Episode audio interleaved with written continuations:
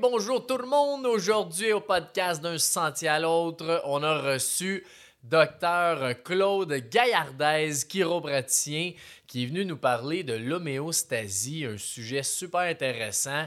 Donc, un peu comment le corps s'auto-régule et puis plein de conseils qu'on peut faire soit à la maison, euh, qui fait lui euh, en chiropratique. C'est super, super euh, intéressant. Fait que je vous souhaite un magnifique podcast. Ciao!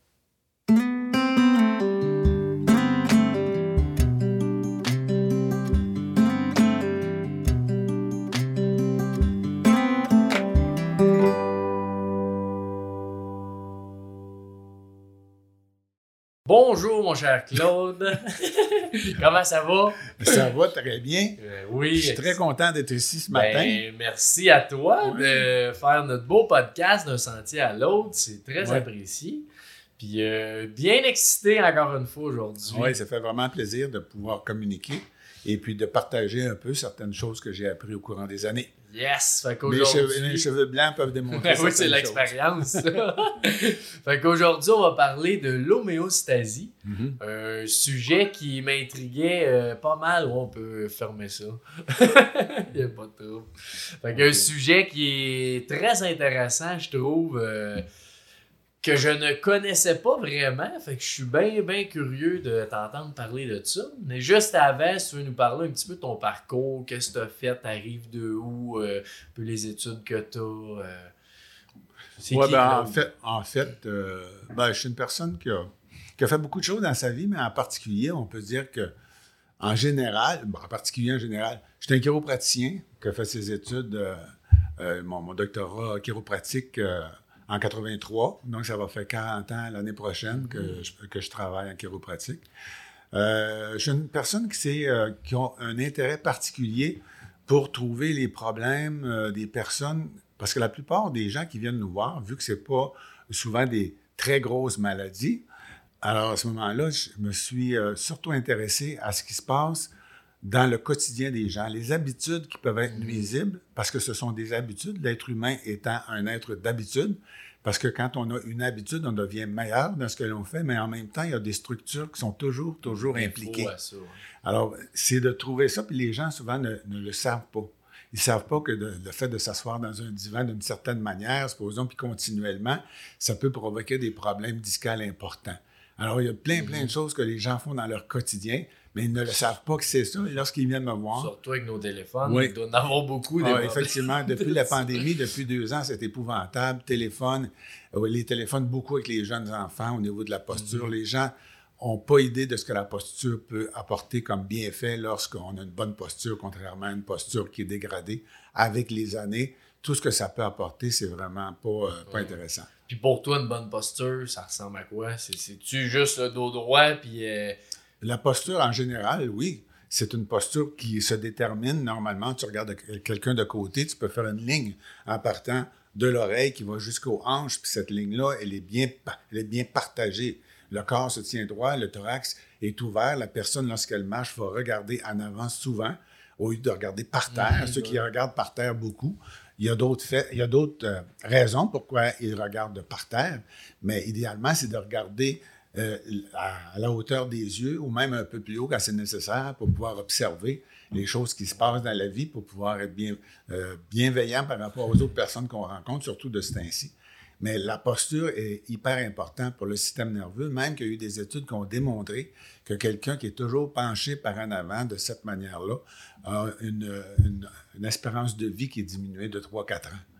Parce, Ah que, ouais? ouais, parce que la digestion, tous les organes à l'intérieur, même le cœur, qui est- peut être un peu compressé par le fait qu'on a une posture avec les épaules penchées par en avant, le dos penché par en avant. C'est à peu près la pire posture qui peut exister.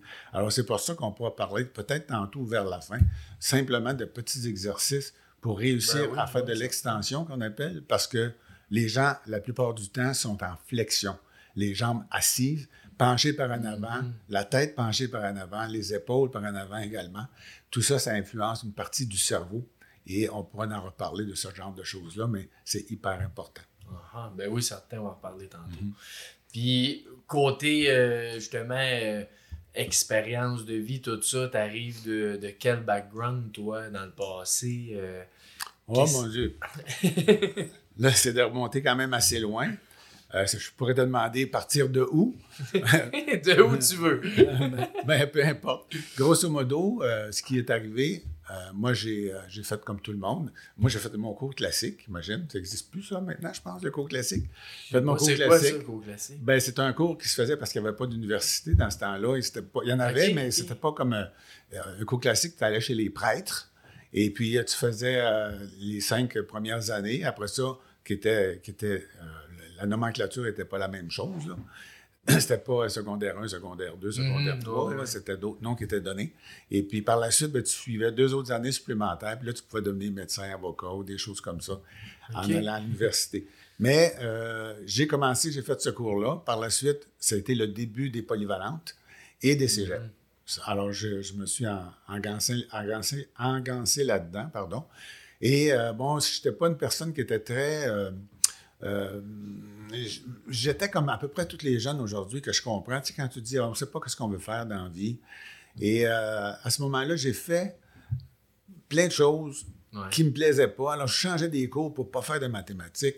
Euh, oui, parce que les, des choses comme la philosophie ou la psychologie, pour moi, c'était comme naturel. J'avais pratiquement pas besoin d'étudier pour ça. Et dans les autres matières, j'étais plus ou moins bon parce que ça ne m'intéressait pas. Mm-hmm. Moi, j'avais autre chose dans la tête. J'avais eu un prof de, de philosophie qui m'avait euh, vraiment marqué. Dans ce temps-là, on n'avait pas de CD, on n'avait pas de toutes ces choses-là. Mais il nous passait des images, des photos, ainsi que de temps en temps, tu sais, les anciens, je ne peux pas te dire comment ça s'appelle, mais les anciens films qui passaient avec des, roulettes, là, clac, clac, clac, oh! Et j'avais été, été euh, vraiment, euh, vraiment flabbergasté, si on peut dire ça, c'est en anglais, pardon.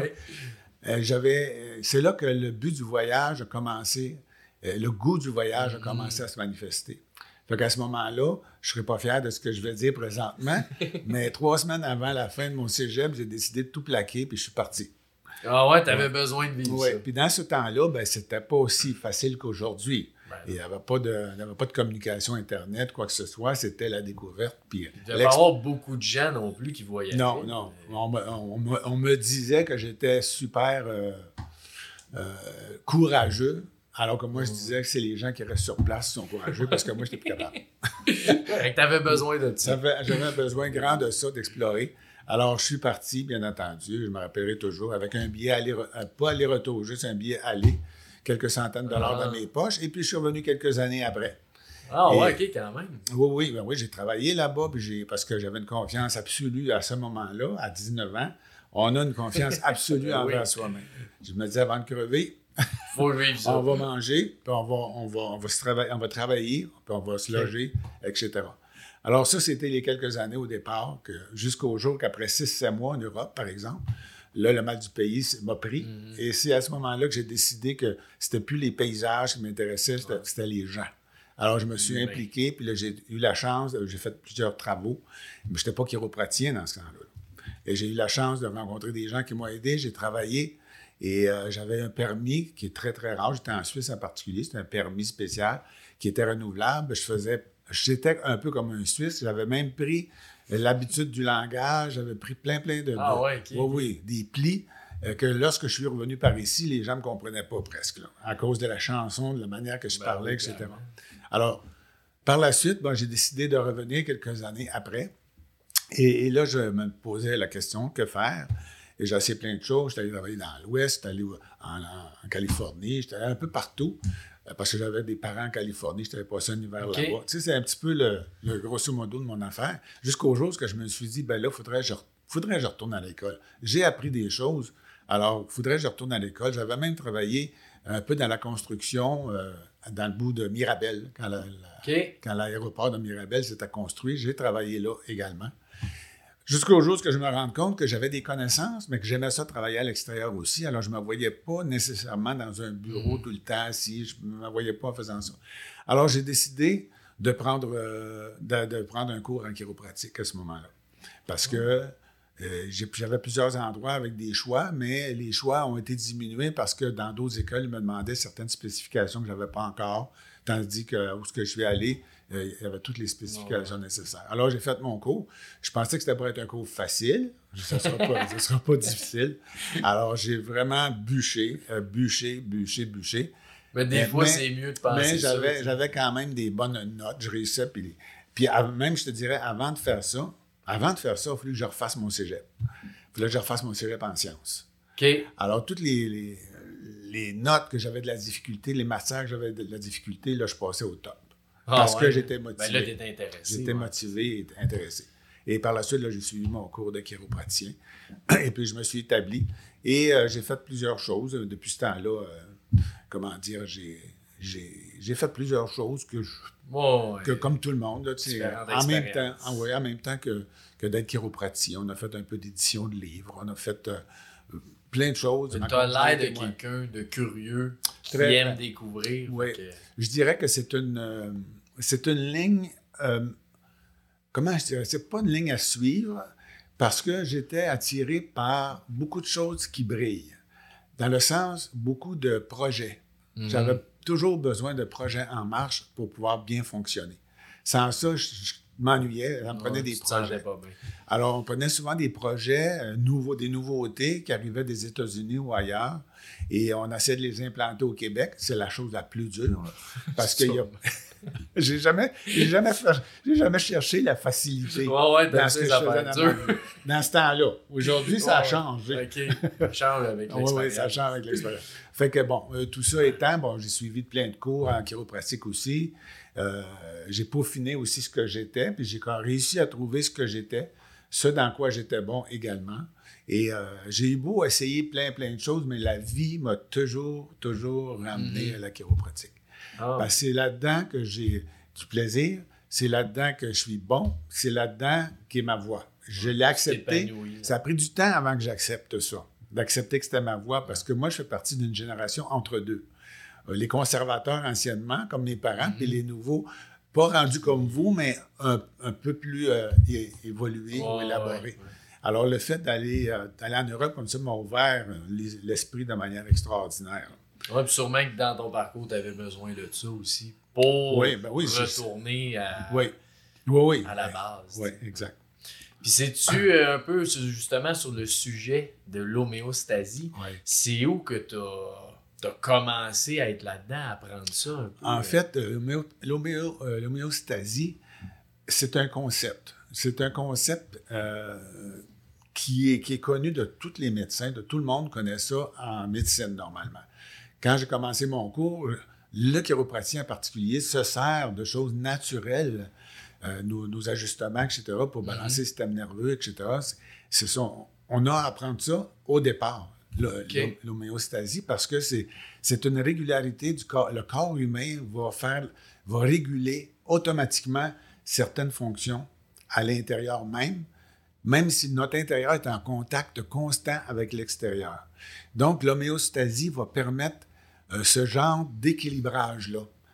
Euh, c'est un, un, équilibrage entre deux valeurs. Euh, je vais donner le meilleur exemple, je pense, c'est le thermostat. OK. Tu sais, aujourd'hui, les thermostats, euh, mettons que tu les mets à 21, ils n'ont pas beaucoup de jeu. Mhm. Donc, ils n'ont pas beaucoup d'ampleur dans l'homéostasie pour, jouer. Par contre, les anciens thermostats qui descendaient de 1,5 puis qui remontaient de 1,5, on était capable de vivre avec ça quand même. Mais c'est la même chose pour la température humaine.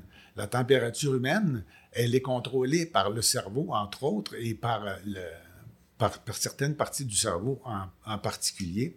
Et ce que ça fait, il y a des, il y a des mettons, entre 35 et 37,5, ton, ton, homéostasie se situe dans, dans ce range-là. Mm-hmm. C'est un mot anglais, excuse-moi, mais dans cet écart-là.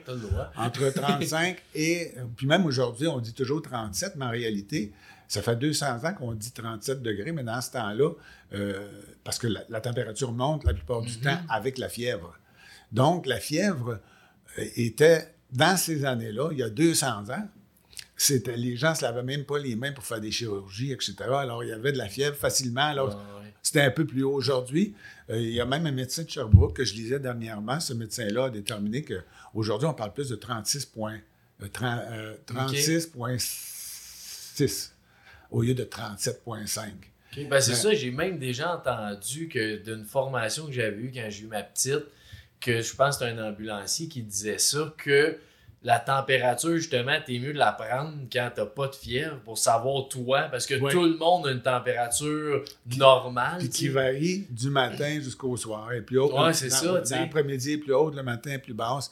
Alors, la température, mais c'est juste pour dire qu'il y a des valeurs, peu importe la valeur, il y a des valeurs, puis ton corps Mhm. ou le corps de quelqu'un doit se tenir dans une fourchette de ces valeurs-là. Si ça dépasse euh, d'un degré trop haut, ben, ça devient euh, problématique. Un degré trop bas devient problématique également. Mhm. Alors, notre corps a un système de régulation automatique avec des stimuli qui, qui va aider à améliorer ça. Par exemple, s'il fait trop chaud, trop chaud ben, tu sais parfaitement que le corps, tu vas te mettre à transpirer. Ouais. Le corps va essayer de, de refroidir. Fait que ça, c'est l'homéostasie. qui L'homéostasie fait- qui, f- qui fonctionne, elle fonctionne tout le temps de toute façon, mais elle fonctionne dans des, dans des écarts plus ou moins grands. Alors, il y a des gens qui ont une capacité plus grande si tu prends, par exemple, euh, euh, un onde. Tu sais, un onde, elle peut s'en aller comme ça. Tu as des hauts, tu as des bas, tu as des hauts, tu as des bas. Idéalement, c'est de se tenir dans, ce, dans cet écart-là. Mais il y a des gens qui sont capables d'aller pas mal plus bas ou pas mal plus haut. Des gens intenses, des gens qui ont beaucoup, beaucoup d'adrénaline, qui se nourrissent d'adrénaline, mais des fois, les hauts et les bas, tu, tu frôles quelque chose qui peut être dangereux aussi. Mhm. Comme quelqu'un qui fait de la fièvre en haut de 37, qui tombe à 38 ou 39, tu sais comme moi que c'est très dangereux à ce moment-là parce qu'il y a une infection quelque part. Ou encore l'hypothermie en bas de 35. Là, tu commences à avoir froid parce que ton corps essaie de réchauffer l'intérieur. Il va aller chercher le sang un peu partout au niveau des, des, des extrémités. Mais comme tu dis, quand, quand tu fais, mettons, de la température à 39, Mm. ton corps, qu'est-ce qu'il fait? C'est l'homéostasie qui crée ce. qui est supposé le balancer, mais qui n'est pas capable. Il n'est pas capable. Il n'est pas capable parce que c'est trop. C'est trop pour naturellement le guérir. C'est ça. C'est ça parce que naturellement, le- ce système-là, il est là pour nous guider naturellement. Mhm. Alors, mais aujourd'hui, aujourd'hui, de tout temps, il y a des gens qui sont dans des extrêmes. Alors, les extrêmes, c'est pas une bonne chose pour l'homé- l'homéostasie. Pas dans l'équilibre, dans l'extrême. Oui, ben c'est ça. Puis c'est là, des fois, que tu peux te rendre malade. Il y a beaucoup de gens qui sont malades, jeunes ou moins jeunes, mais qui sont. C'est dû à le- au type de vie qu'ils ont fait pendant leur vie. Là, tu sais. c'est le style de vie qui détermine ton équilibre. Puis ton équilibre, elle est entre une période et une autre. Il y a des gens qui ont plus d'énergie, que c'est plus facile pour eux autres, mais peu importe, eux autres aussi ont leurs écarts. Puis quand tu dépasses cet écart-là, ben, ça peut avoir un, un- un impact au niveau mental, au niveau émotif, au niveau physique. Tout peut parce que l'homéostasie, on en parle pour quatre choses en particulier. Quand on parle d'homéostasie, on parle, par exemple, de- du gaz carbonique qu'il y a dans le corps. On parle, on parle du pH, l'acidité, le Ouais. pH sanguin. On parle de la température. Puis on parle de l'osmose qu'il y a à l'intérieur. Que les choses. L'osmose, c'est quand une, une substance euh, qui est plus concentrée d'un côté que de l'autre, va avoir tendance à se mélanger les deux. OK. Alors, ça, c'est des, des échanges liquides qui se font dans le corps humain et ces, ces échanges-là sont contrôlés également. Mais s'ils ne le sont plus, ça change. Ça change. C'est comme la glycémie avec euh, le pancréas, supposons. Tu sais, quelqu'un qui a un taux de glycémie trop élevé ou trop bas, mais c'est des messages qui s'envoient.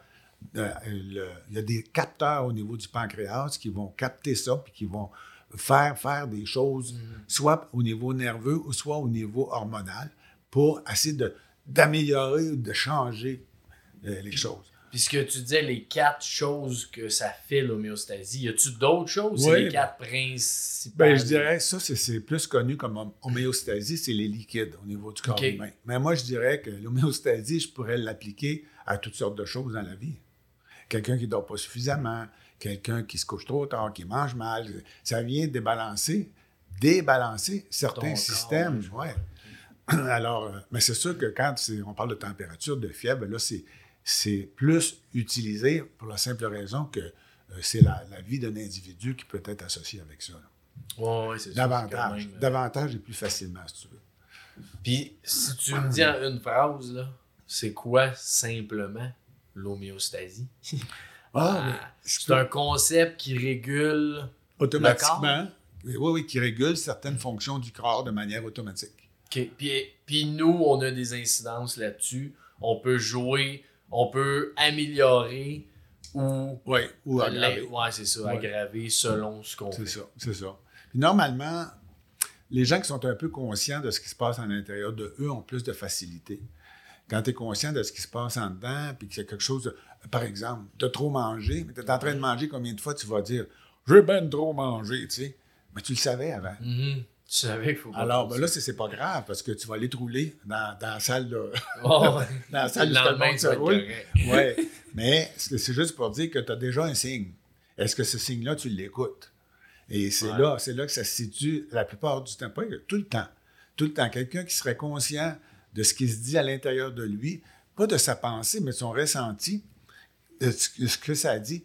Ah, j'ai trop mangé. Moi-même, je commence à appliquer ce ce principe-là que j'étais en train de parler. On le fait chez moi de manière automatique et ça devient facile. Mais au début, tu as faim, tu trouves ça bon. Ouais, c'est la gourmandise. Là, tu trouves ça bon, tu trouves ça bon. Alors, c'est l'équilibre dans la vie aussi qui va nous aider Ouais. à avoir de l'équilibre dans le corps. Puis j'imagine que, comme l'équilibre, t'es comme obligé d'être déséquilibré des fois Oui. pour te rééquilibrer après. tu sais, Ça, Oui. doit être, Oui, mais. ça doit être impossible à être, euh, je sais pas comment on dit ça, homéostatique. Ouais. Ça se dit, ça? Bon, on va le dire. Tu l'as dit, ça se dit. Si, ben oui, c'est vrai. Est-ce que, tu sais, c'est- possible d'être 100% toujours comme ça? Ben, je pense que non, parce que le. C'est. c'est- Mais. Tu sais, maintenant, tu dors bien, tu manges bien, tu fais de l'exercice, tu fais tout, tout, tout. Ton corps va sûrement, probablement, Il peut, bouger quand même. il peut oh, il peut se passer quelque chose, mais on cherche à se tenir en bon état d'homéostasie en ayant un style de vie le plus, Ouais. le plus euh, sain possible. Que ce soit par, le par la nourriture, que ce soit par la pensée, que ce soit par les émotions, que ce soit par les stress. Et les stress, aujourd'hui, il y a- les stress, là, il n'y a pas juste une sorte de stress.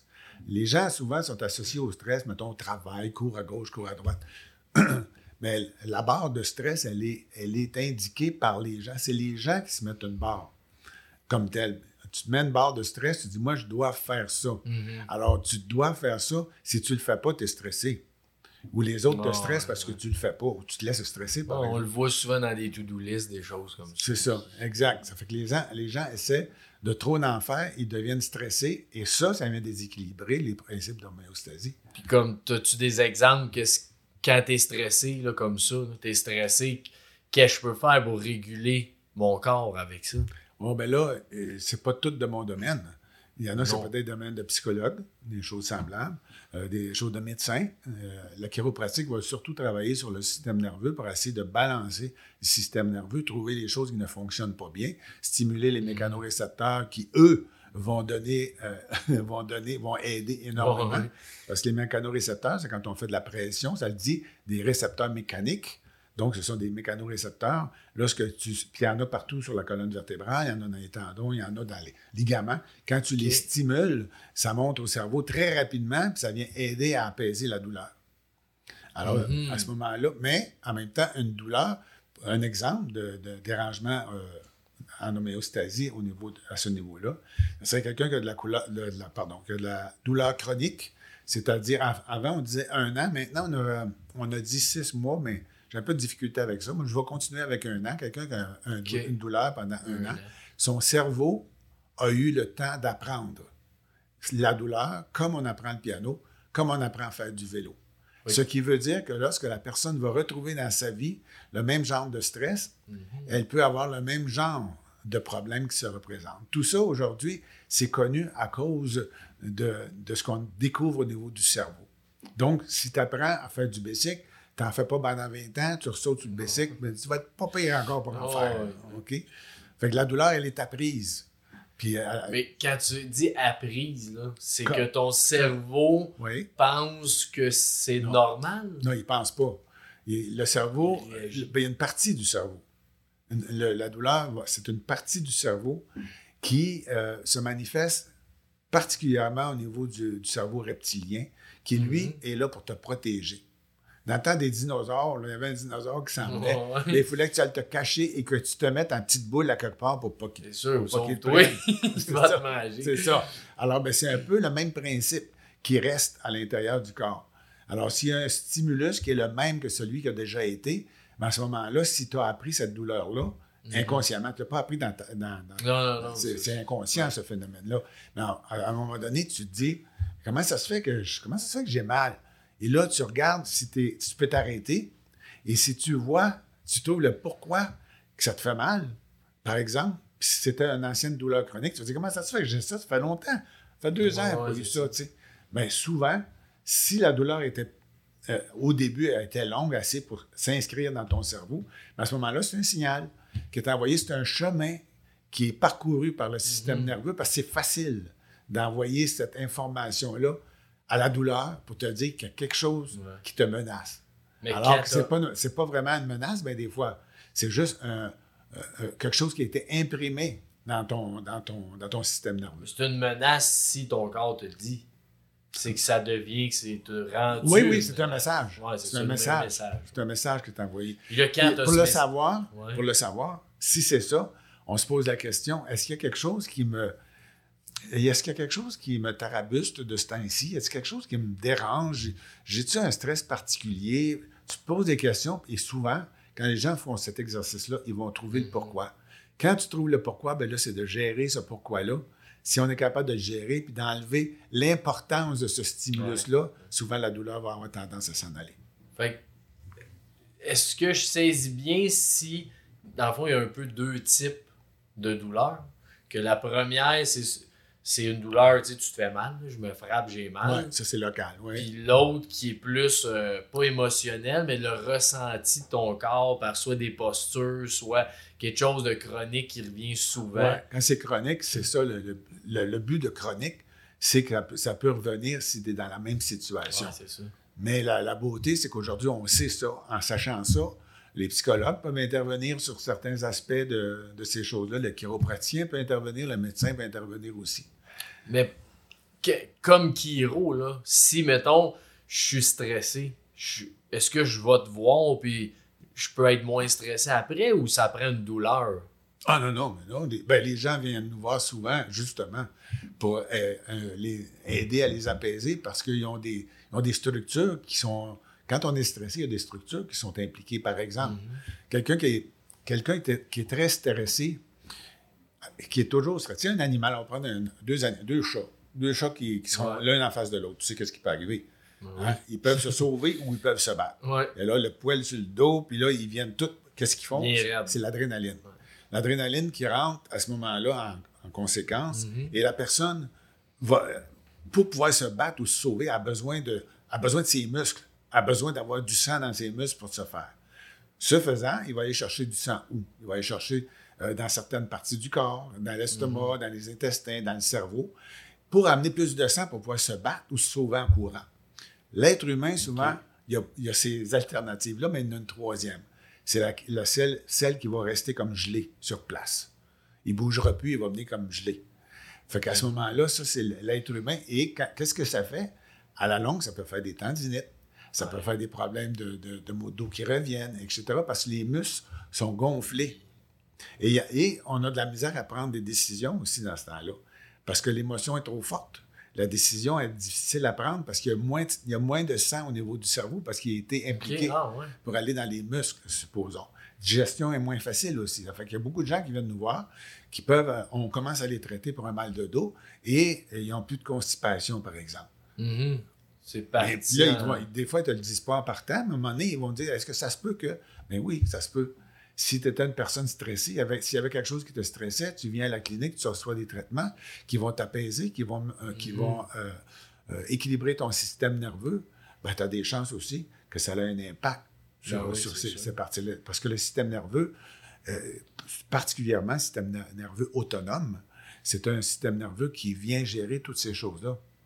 Le stress versus. Parce que l'animal ou le chat qui se bat ou qui se sauve, à cinq minutes après, il n'y a plus d'adrénaline. Oh, c'est fini. là. Mais l'être humain, lui, il peut traîner ça des, des semaines et des années. puis avoir des problèmes de glande surrénale parce que c'est il est tout le temps trop, trop Mais intense. pourquoi tu penses que le problème traîne longtemps comme ça? Parce qu'on on le sait pas? ou- Ah. Des habitudes. Ouais, Des ouais. habitudes, Les gens ne savent pas. Puis Les gens ont, ont un peu perdu aussi de. Tu sais, à donner notre pouvoir aussi à quelqu'un d'autre. Euh, c'est correct dans certaines circonstances, mais moi, je me rappelle très bien, les, anciennement, euh, les, les petits-enfants qui faisaient des otites, souvent, la personne euh, était obligée d'aller voir un médecin pour, la, pour les otites. Mais lorsqu'ils apprenaient qu'on pouvait, mettons, soigner des otites, des otites Mhm. autrement, ou à tout le moins par d'autres systèmes, on- on- parce que nous, on ne traite pas des façons, On ne traite ouais. pas des otites, mais on traite peut-être des mécanismes qui sont non fonctionnels. Et que la personne, je remettais souvent le, le pouvoir entre les gens, euh, dans, les personnes de la maman. Parce que la maman, elle connaît son enfant. Puis elle sait qu'elle est- est bien à l'affût, elle le sait quand l'enfant commence à pas filer. Il va commencer à, à chigner. va- Puis là, il y a des signes qui vont dire ben, c'est un otite qui commence potentiellement. OK? Ouais, Donc, la personne, si elle est au courant, à ce moment-là, c'est bien la mère qui est au courant. Mais aujourd'hui, il y a beaucoup de gens qui ils pensent qu'ils ne sont pas capables. Ils pensent qu'ils ont besoin absolument de quelqu'un d'autre pour les aider. aide. Anciennement, les mamans s'occupaient peut-être. Je ne veux pas dénigrer les gens d'aujourd'hui. On vit dans une autre société. Oh, c'est pareil. différent. C'est- différent. Pareil et différent. Mais tu sais, les, les- les signaux, on ne les entend pas comme on les entendait anciennement. Parce qu'anciennement, ben, c'était la survie aussi qui nous venait. Tu avais beaucoup moins de ressources aussi, tu n'avais Ouais. pas le choix de t'arranger. Exact, exact, exact. OK. Ah, ben c'est très intéressant. Le... Parce que moi, dans ma tête, si j'allais voir le chiro, c'était pour une douleur. Pas nécessairement. Ah, ben, c'est ce qui attire les gens. C'est la première raison, C'est la première la raison. porte d'entrée. ouais, Ben oui, c'est ce qui attire les gens parce qu'ils ont mal. Mais là, maintenant, ils ont mal, oui. Maintenant, d'avoir mal, on ne traite pas la- une douleur. Les médecins sont bons parce qu'ils vont donner la médication pour traiter la douleur. Mais on sait pas une douleur qu'on traite. On cherche qu'est-ce qui cause la douleur. Mhm. Et il faut traiter la cause. La douleur, oui, parce que les gens ont mal. C'est pour ça qu'ils viennent te voir. Alors, que tu les aides au niveau de la douleur, c'est certain. Par- comme, comme- comme par exemple, utiliser de la glace s'il y a de, de l'inflammation dans une région au niveau de la colonne vertébrale en particulier, moins dans les muscles, mais au niveau de la colonne Oh, vertébrale, ben, de la glace 10 minutes à l'heure à répétition, c'est excellent parce que ça, ça fait circuler le sang. Souvent, les gens viennent et ils ne savent plus à quoi ça sert, la glace ou la chaleur, ils ne savent pas quoi mettre. Oh. Mais dans le fond, quand tu y penses deux secondes, là, quand tu mets de la glace, qu'est-ce que c'est? C'est fret. Ah oui. Quand c'est froid comme ça, qu'est-ce qui se passe au niveau du système? Le système d'homéostasie, qu'est-ce qu'il va faire? Il va. Ça il va- active. oui, oui, il va s'activer, mais il va euh, rapetisser les vaisseaux sanguins. Parce qu'il fait fret. Il va rapetisser les vaisseaux sanguins comme l'hiver.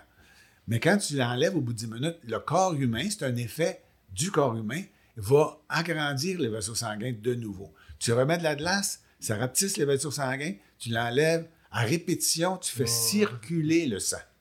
Donc, ça vient enlever l'inflammation, parce que l'inflammation étant un effet de soin du corps humain par rapport à une circonstance. Il envoie beaucoup de sang dans la région pour pouvoir guérir une situation. Mais quand il y en a trop, ça vient pousser contre les structures, les structures de, où est-ce qu'il y a de la douleur, et ça va empirer. Et euh, le but, c'est de réussir à enlever cette douleur-là par le moyen le plus naturel possible. Et quand les gens suivent les recommandations qu'on leur donne, s'ils les suivent bien, 10 minutes à l'heure à répétition, en autant que ce n'est pas une pathologie ou un cancer, on ne parle pas de la même chose. À ce moment-là, tu vas avoir des résultats vraiment, euh, vraiment intéressants, mais qui sont peut-être un peu moins rapides que la prise de médication, parce qu'il faut en prendre des fois. Quand quelqu'un qui a une sciatique, un hernie discale, des fois, n'est pas capable de, d'endurer ça. Mais autrement, il y a beaucoup de choses qui peuvent se faire de manière Puis ça, tu dis naturelle. 10 minutes à l'heure, c'est combien de temps? À répétition, tant aussi longtemps, ça peut durer quelques jours. Mais souvent, je vais dire, si la personne travaille, par exemple, si c'est à la maison, on peut le faire plus facilement. Mais si elle travaille au moins le matin, une ou deux fois avant de partir, puis le soir, en revenant, mais Mhm. au lieu de s'asseoir dans un divan ou un lazy boy, ce qui est à Mhm. peu près le pire pour les problèmes de dos, ben à ce moment-là, ça va, ça va avoir un effet. Un effet positif. Ouais. Parce qu'au début, euh, quand les gens commencent à faire ça et qu'ils ont moins mal, ils savent. Et ils nous le disent. Lorsqu'ils arrivent à la clinique, ils disent euh, ça va beaucoup mieux. Puis souvent, à l'espace de 24 heures, 48 heures maximum, la plupart du temps, il y a beaucoup, beaucoup d'amélioration. Juste le fait de faire ça, Mm. puis de, de bouger aussi. Euh, Anciennement, on disait aux gens Ah, reste couché pendant trois jours, là, puis ça va se passer. Mais non, c'est- ça veut presque être pire. C'est connu aujourd'hui, partout dans, dans le domaine de la santé. En général, les gens savent qu'il faut que les gens bougent. Parce que quand tu bouges, tu fais fonctionner les articulations, tu envoies des messages dans ton cerveau, tu es en vie, les organes se frottent ensemble, ça réchauffe l'intérieur du corps. Alors, c'est hyper important d'être vivant, D'être actif. d'être actif, en, en autant que ce soit dans la possibilité des choses. Ouais, ouais. Puis en tant que toi, Kiro, là, avec des patients, qu'est-ce que tu fais pour. Ben, tu fais-tu premièrement quelque chose par rapport à l'homéostasie ou tu touches pas vraiment à ça en. Ah, ben, j'ai pas besoin d'y toucher, c'est quelque chose de naturel qui Non, Là, on, explique le concept, là, mais moi, j'ai pas à faire. Oui, pour. Tu peux pas aider? Oui, ben oui. Ok, c'est Ben ça. oui, je vais donner un Ouais. exemple. Comment on peut aider pour améliorer? Premièrement, quand tu vas voir un chiropraticien, en général, tu vas le rencontrer, tu vas discuter avec lui. Ça peut durer 10 minutes, ça peut durer une demi-heure. Euh, ça, moi, ça prend Ouais. quand même assez de temps parce que quand on laisse parler le patient, on sait ce qu'il a. Le patient nous dit ce qu'il a, mais il faut l'écouter. Ouais. Si on pose des questions, on pose des questions, mais on n'écoute pas ce qui se dit, souvent la réponse, elle est dans ce que la personne va te dire. Parce que la personne va te raconter une histoire, un historique. Puis en Mhm. ayant raconté l'historique, là, tu peux commencer à travailler puis à chercher la cause véritable de la douleur. Alors, cet aspect-là, d'accueillir le patient, de respecter le patient pour qu'il soit capable de mentionner ce qu'il a à mentionner, de, d'être bienveillant envers cette personne-là, d'avoir un respect euh, de ce patient-là. Tout ça va faire que si la personne se sent bien et en confiance, si elle se fait traiter, tu vas toujours avoir des meilleurs résultats. Hmm. Parce que ça fait partie de l'homéostasie. À- Ouais, ouais. Ça- tous ces bienfaits-là apportés au patient en plus du traitement. Et puis, si la personne comprend bien ce qu'elle a aussi, qu'elle comprend bien qu'elle a une responsabilité, tu lui donnes une responsabilité, c'est pas nous qui faisons tout. Nous, on, Mm. on- on fait un diagnostic chiropratique. Ensuite, on dit aux gens ce qu'on pense qu'ils devraient faire selon la science, selon les, les données probantes qu'on appelle, selon nos expériences également comme chiropraticiens. Mm. On leur dit quoi faire. S'ils suivent ces consignes-là, en général, qu'ils les suivent bien, on va avoir d'excellents résultats.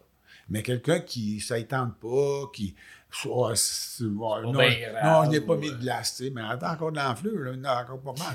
Mais tu devrais en mettre. tu devrais en mettre. Mais en même temps, je respecte aussi le choix des gens. Ouais, c'est ça. Il y en a qui sont pas prêtes à, Non, puis, euh. Puis, eh ben, c'est juste que c'est un peu plus long euh, de ramener ce genre de choses-là. Puis, si on ne veut pas que ça revienne aussi, parce que même les effets de la posture à ce niveau-là sont très importants, parce que est-ce que tu veux que ça revienne? Si tu veux que ça Mhm. revienne le moins possible, ben, fais tel geste, parce que juste les traitements, potentiellement, c'est pas suffisant quand ça revient tout le temps. Ouais, c'est qu'il y a quelque chose dans la vie de, de la personne en général. Je ne parle pas d'un disque qui est complètement fini, ou- mais dans, dans la per- dans- dans la vie de la personne, elle continue peut-être encore à s'asseoir sur son divan qui est trop bas, puis qu'elle a le dos inversé, puis que la télévision est de côté, puis elle passe trop de temps à la télévision. Un exemple, il y a des facteurs aussi, il y a des facteurs qui viennent jouer contre la personne si elle ne le fait pas, si elle ne fait pas ce qu'on fait. Mais Ouais. souvent, quand les gens viennent, qui prennent la peine de venir, c'est ouais. qu'ils sont prêts en général. S'ils ne le sont pas, ben, ben, des fois, ils ne viendront pas longtemps Mhm. parce que ils- ou ils vont chercher à plusieurs endroits. Ben, je me rappelle une chose, tu m'avais dit euh, que quand j'avais mal au cou, tu avais justement en posant des questions, tout ça, c'était juste de quand je parlais au téléphone, j'avais Ah ouais. tout le temps la tête de côté avec mon téléphone sur l'épaule, puis j'écrivais à l'ordi, tu prenais des notes. Dans ce temps-là, j'étais beaucoup, beaucoup au téléphone, Ouais. plus qu'aujourd'hui. Mais même encore aujourd'hui, depuis que j'ai acheté mon, mon casque, là, Ouais. ça a la tête, que là, tu as la tête droite quand tu parles, ça a réglé euh, mon problème de cou juste avec ça. C'est ça. C'est, c'est fou. euh, C'est ça que je cherche tout le temps dans le quotidien de la personne. Puis souvent, les gens vont me dire, ben, je vais te, tu vas demander, est-ce qu'il y, a, il y a quelque chose qui a changé dans votre quotidien? On va dire non. Non. Non, non, il n'y a rien qui a changé. Ça a commencé comme ça, tu sais.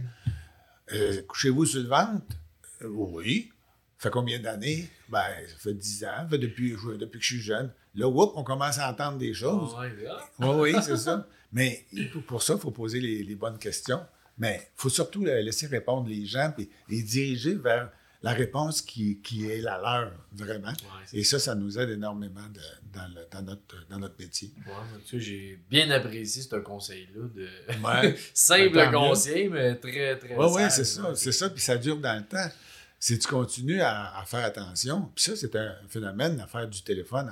Anciennement, quand j'ai commencé à travailler il y a 40 ans, c'était des choses qui étaient régulières, parce qu'il y avait beaucoup, beaucoup de, personnes qui travaillaient pour des patrons, etc., qui étaient des secrétaires et qui avaient toujours l'ancien téléphone, mmh, un coup comme ça.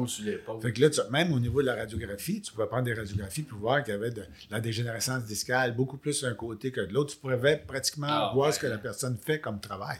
Mais la personne ne le sait pas parce qu'elle fait ça depuis 10 ans, depuis 15 ans. puis elle fait tout le temps ça, puis elle avait pas mal avant. Pourquoi qu'elle a mal maintenant? Ben, c'est apparu à cause de justement les années. Ouais, d'une goutte qui a débordé.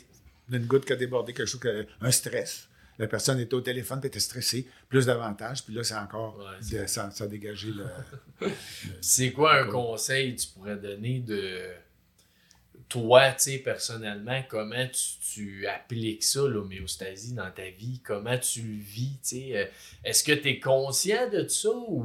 Ben, la première chose, la première chose à faire avec les patients et avec soi-même, c'est être conscient. Être conscient de ce qui se passe à l'intérieur de soi. Être conscient de notre environnement extérieur aussi. Être conscient de la chance qu'on a, de chercher la gratitude, ce sont des, styles de vie qui sont associés non pas à du jovialisme, oh, mais plus à, une appréciation de la vie. Et mais pour ça, si on n'est pas chanceux dans la vie, c'est dur de faire ça. Et il y a des personnes pour qui euh, sont, sont, presque, sont presque heureux à être malheureux. Parce que ça, ça, fait beaucoup de discours. Même, on a juste à regarder les nouvelles à l'heure actuelle. Si quelqu'un écoute les nouvelles en, en boucle, en boucle par répétition, là. Penses-tu que ça fait que ça, ça fait-tu de la bonne nourriture pour le, pour le cerveau? Que ça mentalement. C'est sûr, parce qu'après ça, tu penses à ça, tu as des peurs, tu as des craintes. La pandémie est un beau, un beau système de, de, de, déséquilibre de l'homéostasie. Parce qu'il y a beaucoup de craintes, il y a beaucoup, on était, mm. euh, on, on, vit dans la peur, dans la crainte, on, on est, même que nos perspectives futures commence à être amoindri. On a de la difficulté potentiellement à faire des projets parce qu'on ne voit plus ben la fin de ça. On est confiné entre quatre murs. On, vit avec des stimulus extérieurs. Mais si les stimulus extérieurs ne sont plus là ou ne sont moins là, on, est moins stimulé intérieurement. Fait que là, l'homéostasie peut avoir des chances d'aller beaucoup. Non, non, le contraire, d'aller dans le sens contraire, si ça va pas bien. à cause de ça. Oui, c'est ça. Alors, les problèmes mentaux, commencent à, il y en a beaucoup maintenant, de plus en plus, à cause de ça. Les gens, ça, il, y a, une logique qui ne peut plus s'appliquer pour euh, la plupart des gens qui ont, qui ont de la difficulté mm-hmm. avec ça. Alors, c'est sûr, si on se nourrit que de choses qui sont négatives tout le temps, bien entendu, c'est ce qu'on va vivre aussi. Parce que quand on écoute parler les personnes, puis si une personne te dit dans mon livre à moi, c'est telle, telle chose, ben tu viens d'entendre une vérité. Une vérité que cette personne-là vit. et ce qui est important, ce qui est intéressant, c'est d'écouter la vérité de tous et chacun. Ça nous permet de mieux les soigner aussi au bout de oh, c'est clair. Puis quand tu dis, euh, juste au début, tu as dit d'être conscient, qu'est-ce qu'est-ce que tu fais pour être conscient? Parce que euh. dans la vie de tous les jours, ça reste que ah, tu sais, ben, un petit peu mal là, mais ça se passe. Fait que, tu sais, comment tu fais ça pour être conscient de toi? C'est, la chose la plus facile et la plus difficile à faire. Parce que le trésor est à l'intérieur de soi. Et c'est pas facile parce que notre cerveau nous joue des tours. Mm-hmm. la le raisonnement, la logique nous joue des tours aussi. Alors, il y, a des, il y, a des, voix qui nous parlent dans notre tête. Si vous avez remarqué, si vous êtes conscient, vous vous rendez compte que ça parle tout le temps. Ah oui, ça, so, Quand on dort, là, on ne l'entend pas, mais ça parle encore. Donc, ça, discute tout le temps à l'intérieur. On, marche avec des comparaisons. Le cerveau, il y a toujours, pour pouvoir dire que tu aimes une couleur par rapport à une autre, c'est parce que tu as une comparaison que tu peux mhm, faire. Si tu peux dire que telle chose est meilleure que l'autre, c'est parce que dans ton vécu, tu as aimé plus cette chose-là que l'autre. C'est toutes des comparaisons. Mais tout ça relève de la logique. Mais la voix intérieure, pour savoir ce qu'on ressent, c'est pas tellement de la logique, c'est un ressenti. Comme je disais tout à l'heure, par exemple, si tu sens que tu commences à avoir le ventre un peu, ouf, j'ai trop mal, je commence à, si j'en prends un autre, ça va être trop, ah, c'est tellement bon. Mais ben là, tu n'as pas écouté. Qu'est-ce d'être conscient de ça? C'est ça. Si tu es conscient de ça, tu peux dire, OK, après, depuis que, que tu n'as pas suivi ce que tu entendais ou ce que tu ressentais, après, Tu dis, ouais, c'est vrai, j'aurais dû arrêter. Et là, tu commences à te pratiquer tranquillement, pas vite. OK, ah, OK, là, je vais. J'ai encore un peu faim, mais je vais arrêter. Mais Mais ça, c'est de la discipline. non, c'est pas de la discipline, c'est de la conscience. Parce que tu vas te sentir bien mieux après. Puis quand tu, Ah, plus, vu comme ça, ouais, plus vrai, tu te ouais. sens mieux après, Tu le sais que ça, ça va devient, être tu bon. construis toi-même ton intériorité puis ta- Mhm. ton style de vie. Ça veut pas dire de rien faire dans la vie, ça veut pas dire d'être, plate toute la vie, c'est pas ça que ça veut dire du tout, du tout. Mais c'est d'être conscient de temps en temps de ce qui se passe. C'est dur, on serait pas capable de vivre constamment en étant conscient de notre intérieur. Même si on le devient de plus en plus, même lorsque l'on parle, lorsque on peut se voir, il y a des gens qui parlent puis ils se voient parler aux autres. Tu es conscient de ce qui se passe dans ce temps-là. Euh, il y a toutes sortes de phénomènes quand on se met à regarder ça de l'intérieur. C'est super intéressant. Mais en même temps, on a une vie pareille à vivre avec notre corps sur Terre. Puis notre corps nous envoie des. C'est, c'est physique ce qui nous, a, ce qui nous apporte, puis c'est logique aussi. La logique, il faut la suivre. Tu sais, si on, on Ouais, sent, c'est si on, on pense qu'on a besoin de telle, telle chose, bien, faisons-le pour, pour, pour pouvoir savoir si c'est vraiment si ça Ouais, fait du bien c'est ou pas. tu sais. Puis pourquoi tu dis que ça se ferait pas, être conscient? C'est très C'est difficile. pas ça le, le but d'être Non, c'est parce que la, la voix, la voix du cœur est beaucoup moins forte que celle de la raison. Parce que dans notre tête, on a tous nos schémas qui nous ont été enseignés jusqu'à l'âge de 5 ans. Tu sais, on dit aujourd'hui qu'un enfant, jusqu'à l'âge de 5 ans, là, il ne réfléchit pas beaucoup. C'est une, c'est une caméra. Il, filme Il tout ce qui se passe ouais. dans sa vie. Jusqu'au jour où il, commence à faire, à faire du mimétisme, il commence à faire voilà, ça. Puis à un moment donné, tu deviens euh, plus âgé, puis là, tu te dis, mais dans, dans la vie, c'est ça qui est vrai, c'est ça qui est vrai, Mm. c'est ça qui est vrai. Et ça, ça roule dans la tête aussi. tu sais. Mon père me disait, on m'a toujours dit que, Oh, ou oui, des choses comme ça. Alors, il y a des schémas qui sont installés à l'intérieur, qui sont notre background. Il y a des logiciels qui tournent constamment dans l'inconscient. Et ce sont ces logiciels-là, des fois, qu'il faut devenir conscient. Comment ça se fait que je pense comme ça? Est-ce que c'est vraiment moi qui pense ça, par exemple? Mhm. Peut-être pas. Peut-être c'est ma mère qui me disait ça dans Ouais, le temps. Est-ce que moi, je, je- je- est-ce que je sens que c'est ça? C'est ce que je veux. et c'est ça, le, pour moi, la chose ultime dans la vie, c'est d'apprendre à se connaître. On peut apprendre à se connaître, on apprend à se connaître en vivant des expériences, en vivant des choses, jusqu'à un moment donné, ce qu'on devient un peu plus sage, pas pour la sagesse, mais parce qu'on sait ce qui se passe à l'intérieur de soi. On sait ce qui est bon ou pas bon pour nous. Ça ne dépend plus de ce que les autres ont pu dire, ça dépend de notre expérience. Mais mettons, toi, d'une journée typique, là, t'es-tu conscient, je sais pas, 20% de la journée, 5 Ouais. fois dans la journée, tu sais? Beaucoup. Beaucoup, Beaucoup, hein? oui, parce que ça fait des années et des années que je que j'entretiens, que j'essaie de, de comprendre ça. C'était moi, c'est c'est mon moi là. J'ai Mhm. toujours été là-dedans.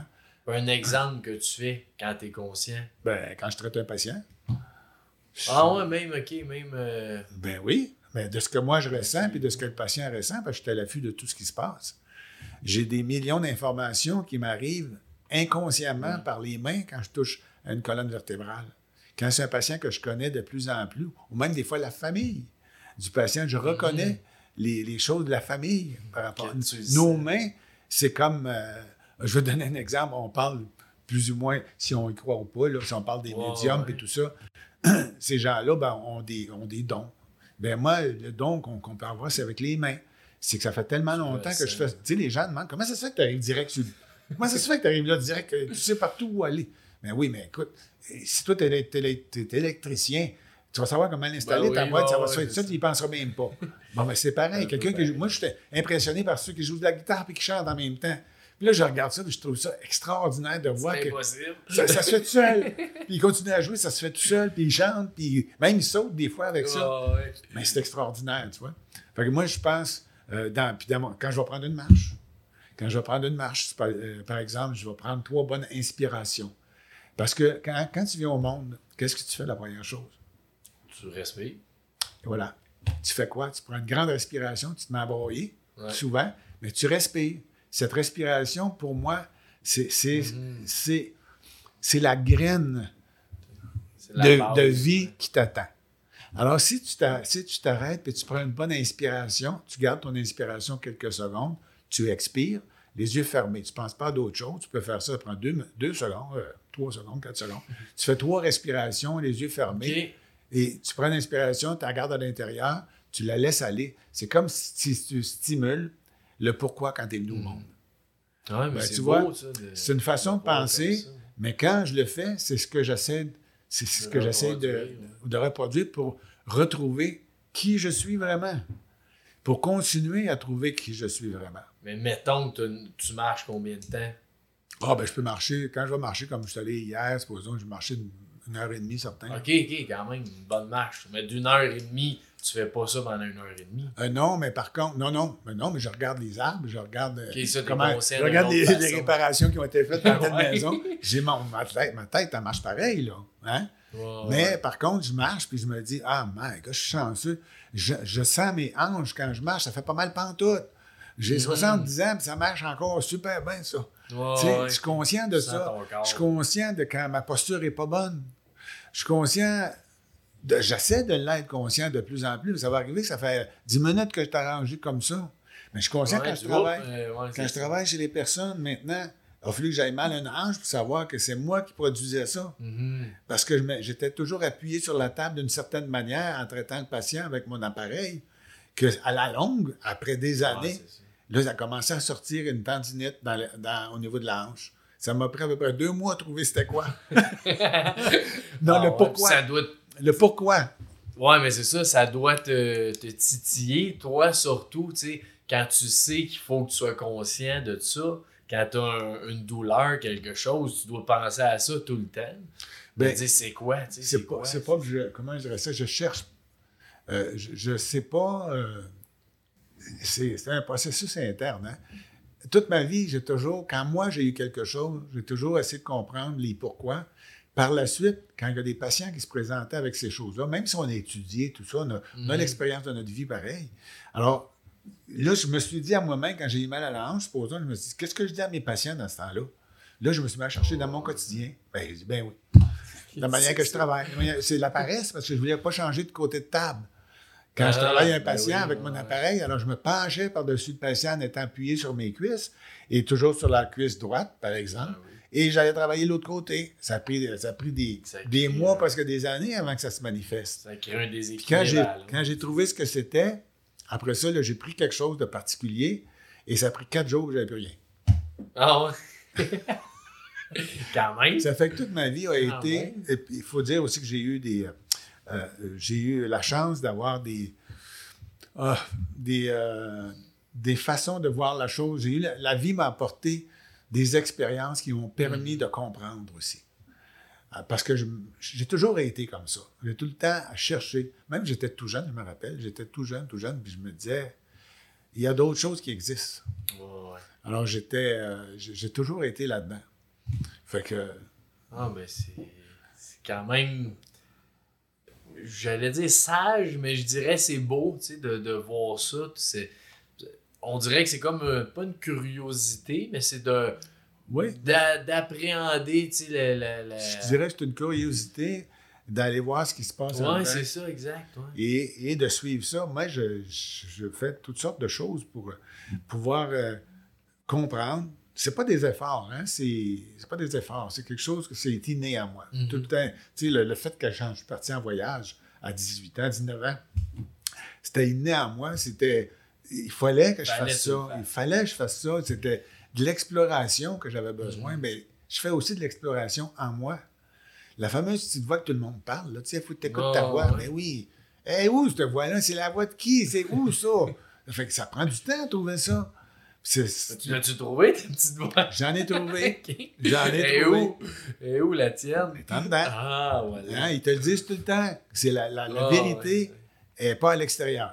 C'est pas aux Indes, c'est pas en Chine. La vérité est intérieure. Mais des fois, ce que je trouve dur dans la petite voix, c'est que t'as une petite voix qui est gossante, puis t'as ton intuition qui est une petite voix aussi. là.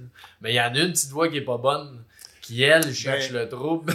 Oui, je te dirais que oui. Je te dirais que oui, parce que euh, vu que ton cerveau est tout le temps en train de comparer, et tu as des voix qui se mélangent à Mhm. l'intérieur, tu as des voix. Parce qu'on a des tendances. Hein? Quand on vient au monde, on a tous des tendances. On a des tendances bonnes, on en a des moins bonnes. À ce moment-là, c'est à nous à faire les choix. On est venu sur Terre pourquoi? Là, je n'élaborerai pas là-dessus, Mais il y a toujours, il y a toujours un pot puis un Ouais. contre. Comme anciennement, je me rappellerai toujours, quand j'étais tout jeune à la télévision, euh, je sais pas, il parlait de. Je sais pas si c'était des fromages ou quoi, puis il y avait un petit diable d'un côté, puis il y avait un ange de l'autre côté sur l'épaule, puis l'ange il disait Mais faut pas que tu fasses ça. Puis là, il disait Ah oui, vas-y, vas-y, vas-y. Ben, c'est un peu ce genre de choses-là qu'on a à l'intérieur de soi. Maintenant, notre but, c'est de réussir à aller vers le côté qui est bon pour soi.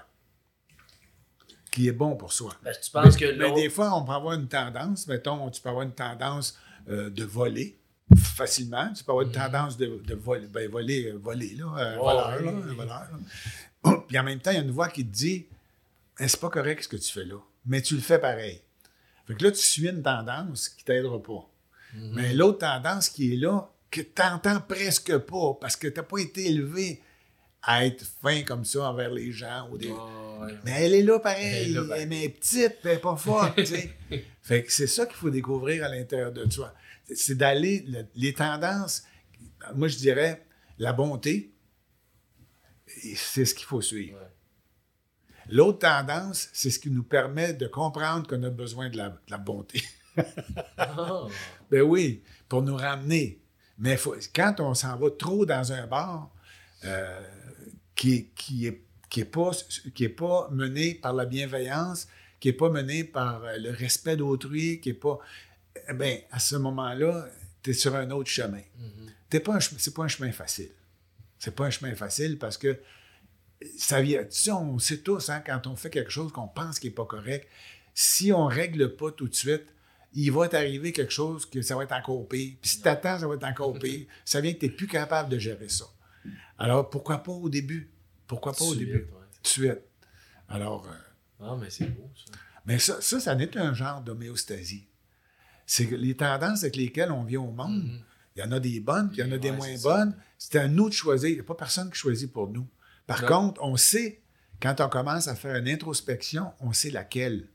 Parce qu'on sait qu'il y en a une qui va nous faire du bien, Mhm. puis il y en a une autre qui peut nous faire du bien momentanément, mais qui à la longue. À long. Ouais. c'est ça. Et ça, c'est la chose à peu près la plus difficile parce que les gens vivent leurs émotions dans leur corps.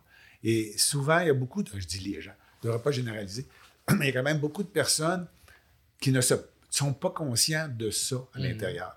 Puis quand tu n'es pas conscient de ça à l'intérieur, c'est beaucoup plus difficile de suivre, à moins que ce soit une tendance forte, que tu sois venu sur Terre pour aider les autres. Ben, il y en- il y, en a d'autres qui sont venus sur Terre pour faire autre chose aussi. Ouais, ouais, tout le monde a sa, sa raison d'exister. ouais, ah, ouais, sa raison d'exister, c'est ça. Puis, t'aurais-tu des, euh, des exercices, des, euh, des choses qu'on peut faire à la maison, n'importe où, qu'on est capable de faire pour aider à l'équilibre? De, on peut-tu dire l'équilibre homéostatique? Ouais. Y a-tu des On a- exercices? On a, on a parlé tantôt de ça. des- Ouais, mais un exercice qui. Tu sais, à la maison, je suis seul chez nous, là. Y a-tu un. Euh, tu sais, quelque chose qui est bénéfique pour le corps, si tu veux plus, peut-être, là, de, qu'on peut faire à la maison, mettons. Oui, il y a, il y a certains. ben, il y a celui que je t'ai parlé, le- le- de l'inspiration. Ouais. Trois, trois inspirations, ça ne prend pas de temps, c'est pas long.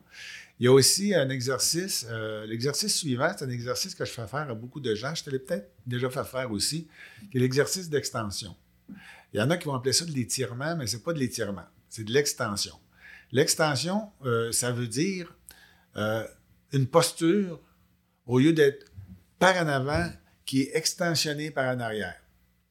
Pour la simple raison qu'à force de faire ce genre d'exercice-là, qui ne prend pas de temps non plus, on peut parler de quelques secondes sur trois respirations, euh, c'est de réussir à faire un exercice, même assis sur sa chaise. Je ne sais pas si on est, on est posé ici, là. Oh, mais c'est d'assis- il y en d'être a assis, qui nous écoutent. mais- Ouais, d'être assis sur sa chaise, par exemple, et euh, euh, pour ceux qui travaillent dans les bureaux, de mettre les deux bras en l'air comme ça Ouais. et de faire de l'extension de tous les membres, Mhm. les mains, les coudes, le bas du dos. Là, j'ai une chaise qui bascule, là.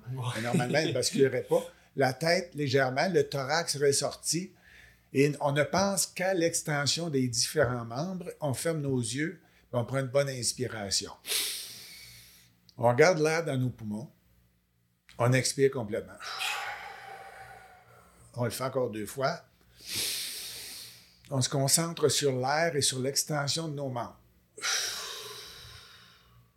On pense à rien d'autre, juste l'extension des membres.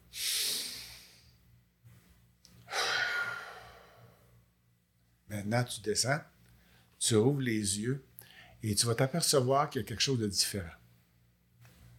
Est-ce que tu ressens la différence à l'heure Ben oui, clairement. C'est, on dirait C'est parce que tu plus détendu, C'est ça. C'est ça, parce que peut-être la nervosité de- du podcast ou quelque chose Ah, fait ouais. que on a euh, de- de la- du carbone, euh, du carbone à l'intérieur qui va être exclu, ouais, ouais, j'ai dit- Expulsé. expulsé, qui va être expulsé euh, par la bouche et on remet de l'oxygène puis on réexpulse. On fait ça à quelques reprises. Ça vient tout nettoyer ça et notre vision est différente à ce moment-là. Donc ça, ça peut. Ouais, se faire. on, peut le faire assis, on peut le faire debout. Euh, debout, si j'imagine les jambes aussi? Ouais, ben, les- oui, le dos, mais tu es debout au lieu d'être assis. Et tu restes pas trop trop en extension, parce que ceux qui auraient trop mal dans le dos, il ne faudrait pas se faire mal non plus. N'importe quoi qu'on dit, lorsque, lorsque c'est trop, ben il faut faut Oh, arrêter. oui, ça fait mal en le faisant ou après l'avoir fait, il faut changer. corps. Il y aurait euh, aussi, il y aurait aussi un autre, euh, un autre. Ah oui, par rapport à ce que je viens de dire, Ouais. c'est le, le- le bienfait de l'extension, premièrement, c'est plus, beaucoup plus pour les personnes qui travaillent comme ça, dans cette posture, de cette, Mhm. de cette posture-là, de cette manière-là. Fait que ça les ouvre le thorax, ça, parce que les muscles ici viennent qu'ils sont trop serrés Ah, et ceux d'en arrière ne font plus leur travail, parce que c'est ceux d'en arrière qui nous font emmener les épaules par en arrière Mhm. comme ça. Alors, c'est pour ça que les gens qui sont déjà de même trop souvent ne sont pas capables de rester comme ça. Ils sont pas confortables, ils reviennent dans cette posture-là. Mhm. Alors, le fait de faire cet exercice-là régulièrement, c'est quelque chose qui va aider énormément au niveau de la respiration, au niveau du cœur, au niveau de l'intestin. Il y a, il y a- il y a ouais, plein, c'est- plein de conseils qu'on peut donner là-dessus. Clairement, il faudrait que je le fasse plus ça, ça, ça stimule aussi, ça stimule les mécanorécepteurs, les fameux récepteurs que je parlais tout à l'heure qui viennent enlever la douleur. Quand je le fais avec mon appareil, je travaille sur les mécanorécepteurs, mais en même temps, quand on le fait soi-même, cet exercice-là, le fait d'aller en extension, ça vient stimuler les mécanorécepteurs aussi. Donc, s'il y avait une douleur, ça peut aider à enlever la douleur parce que ça vient stimuler les, les récepteurs mécaniques. Ce sont des nerfs qui montent au cerveau très rapidement. Puis si jamais il y a de la douleur qui est présente, ça va aider à enlever la douleur parce que ça va bloquer la douleur. Parce que les nerfs de la douleur sont plus fins, ils montent au cerveau, mais moins rapides que celui des Ok. mécanorécepteurs. Ça fait que c'est tout à fait naturel comme tel. Ouais, Il y en a un autre que je peux vous montrer qui est un peu bizarre, que je vais faire, je vais me lever debout si c'est possible avec la Oh, caméra. ouais, ouais. Je vais me lever debout pour essayer de vous montrer ce que c'est. T'es capable de l'expliquer ceux qui l'ont en audio en même temps? Euh, oui, oui, oui, oui, je vais essayer. En fait, c'est du bouncing. Tu sais, c'est quoi? Le- Ouais, ça- on est déjà entendu du, parler. du de ça. C'est. euh, mais c'est pas chiropratique ce que je mentionne là, mais, mais ça peut l'être, à la limite. c'est pas tout le monde qui va le faire, mais il s'agit de le faire pour s'apercevoir de, de, la, de la force de cet exercice-là. Quand on fait du bouncing, c'est qu'on se lève debout. Par exemple, je me lève debout à l'heure actuelle. Et je mets mes, mes, mes, mes, mes pieds et mes jambes, mes, mes genoux. OK. Je, je place mes genoux en, en, en flexion, légèrement comme ça, juste pour, OK. comme ça, tu vois. Je fais ça de même. Puis je me monte un peu sur le bout des pieds, pas trop, juste un tout petit peu. Je continue à faire ça. On est en train de bouncer pour ceux qui. Ouais, en bounce. en bounce. Maintenant, pour aller plus loin, parce que là, on stimule tous les chakras, pas les chakras, les, euh, en, en acupuncture, les méridiens qui sont associés. Alors, ce qu'on va faire maintenant, on va mettre nos mains en l'air. On va laisser tomber, ça paraît drôle. On va laisser tomber, on va laisser tomber nos poignets comme ça parce qu'il y a beaucoup de méridiens qui passent à ce niveau-là. Les poignets mous. C'est ça. Et Voilà. juste de faire ça, juste cet exercice-là, ça ne sera pas là que vous allez sentir des tensions au niveau du cou, au niveau peut-être du bas du dos, des cuisses, des jambes. Vous allez ressentir cette tension-là qui va se dégager au fur et à mesure. Vous allez voir l'effet que ça peut avoir à court terme. Ça, c'est combien de temps qu'il faut faire Jusqu'à ça? temps que tu es capable. t'es. Mais, mais ça ne dure pas longtemps. Ok, c'est quoi, 3 minutes, 4 minutes? Tu fais jusqu'à temps que tu. Bon, moi, tu fais comme tu veux. Ah, Il c'est n'y a, pas de règle. Tu le fais comme tu veux, mais c'est sûr que plus tu restes longtemps, plus tu vas Plus sentir. les, bénéfiques. tu vas sentir les endroits. À un moment donné, ça va te tirer dans le cou. Ça va dire, oh, tout ça, c'est des choses qui viennent stimuler les méridiens au niveau du corps, Qui, qui font du bien en général. Ah, c'est hot, ça. Ça, c'est, du bouncing. C'est pour ça que même euh, les petites trampolines que les gens ont, Mhm. c'est un peu ça qu'ils font aussi, c'est du bouncing. Mais j'aime mieux quand c'est fait. Inconscient. Ouais. Ouais, c'est, j'aime, j'aime mieux quand c'est fait les pieds par terre, comme ça, c'est les genoux, les hanches, tout travaille, mais c'est nous qui. qui Puis, c'est-tu mieux être nu-pied pour faire ça ou pas nécessairement? Ouais, vous l'essayerez les deux, puis vous me le direz. Bon, C'est bon, ça, dans la vie. réponse. Il faut faire ses propres. On peut donner des. Tu sais, l'affaire. Des guides, là, mais- Ouais, on peut donner des guides aux gens, mais euh, le- l'idéal, c'est toujours que les gens le fassent eux-mêmes. C'est ce qui est bon pour eux. C'est ça. Quand tu l'essaies, puis tu vois si ça fait ton affaire ou pas. Mais c'est sûr que ça peut être, ça peut être difficile, le petit exercice-là. Ça peut être difficile, mais c'est très, très bénéfique. Ouais, ouais. Très- ça, c'est pour tout le corps, en général. C'est sûr, je vais essayer. J'en avais entendu parler, mais c'était pas tout à fait. euh, je sais pas, c'était plus sauter avec les bras bien mous, là, mais c'était Ouais. pas le Mais même là, principe. c'est ça. En montant tes bras en l'air, c'est que tu fais travailler. Tes poignets qui font ça, ils viennent faire travailler Mhm. les méridiens. Beaucoup, beaucoup de méridiens qui passent ici. sais. Ah, ben, que, partout, là. Ça fait que. excellent. Puis, dernier petit point pour toi, c'est quoi les trois règles de base? Les trois règles de base. Ouais. Ce que je mentionnerais à ce niveau-là, ça serait davantage. Dans des règles, tu sais, appliquées. Oui, dans- oui, ben, je, vais te sortir de quoi de très simple. Là. Ça serait euh, bien penser, bien manger et bien bouger. Hmm. Ces trois règles-là. Bien penser, ça fait référence à ce qu'on Ouais. pensait tant- à ce qu'on disait tout à l'heure par rapport à, à retrouver notre à retrouver notre, notre soi intérieur. Mhm. Bien penser, bien, bien manger, c'est manger sainement, des aliments locaux qui viennent pas d'aller au bout du monde, Mhm. euh, qui sont fraîches et qui sont bio quand c'est possible. C'est de bien manger aussi en communiquant avec des amis. Une, une bonne bouffe entre amis, il n'y a rien de... Moi, dans ma vie, là, bien manger, puis euh, avoir du plaisir, là, je pense que c'est la chose la plus importante. Ça te nourrit. Oui. Alors, ça, ça c'est bien manger. Puis, euh, euh, bien, l'autre, c'était? Euh, bien, bien bouger. Ah Bouger. c'est ça. bien bouger. Parce que lorsqu'on bouge, on stimule nos mécanorécepteurs, on stimule nos articulations qui envoient des messages au niveau du cerveau et le cerveau renvoie d'autres messages. On fait- quand on bouge bien, ça fait fonctionner davantage les organes. Les organes se, se frottent les uns contre les autres, ça crée une chaleur intérieure, ça améliore la digestion, ça améliore toutes les parties du corps, le fait de bien bouger.